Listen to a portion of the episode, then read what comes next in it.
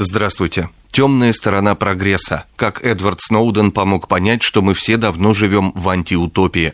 Такой заголовок находим в еженедельнике «Русский репортер». Новые утечки из архивов Агентства национальной безопасности США показывают, что любопытство американских спецслужб не ограничивается подглядыванием за частной жизнью отдельных граждан. На этот раз документы касаются кибервойн и применения продвинутых спецсредств против дипломатических представительств на территории США. Скандал разворачивается нешуточный. Правительства нескольких европейских стран, как и руководство КНР, уже потребовали разъяснений от администрации Обамы. Та, оказавшись в незавидном положении, пока отмалчивается или обходится общими фразами, фиксирует ситуацию русский репортер.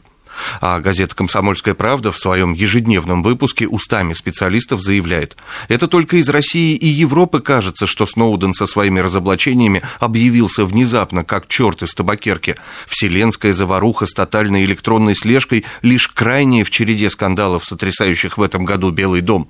Но еще глубже копает комсомолка в своей еженедельной толстушке.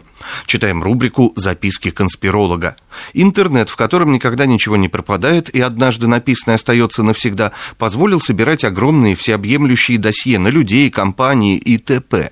При этом значительную часть необходимых сведений они публикуют в интернете сами, добровольно, на сайтах, в блогах, соцсетях. Все эти сведения в совокупности получили название больших данных. Знание больших данных позволяет установить, как ведет себя человек в той или иной ситуации, что для него важно, на что он реагирует сильнее всего.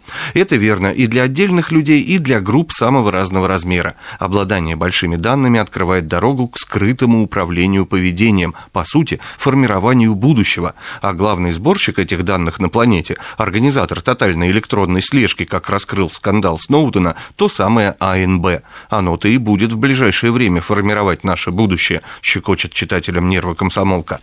«Спасти рядового Сноудена» – так озаглавлена реплика в газете «Московский комсомолец». Вот ее самая эмоциональная часть. Некоторые спрашивают, а он вообще жив, этот Сноуден? И знаете, это самый важный вопрос. Показать Сноудена необходимо вовсе не для того, чтобы брать у него жареное интервью, а просто из чувства человеколюбия и гуманизма, чтобы увидеть живого человека.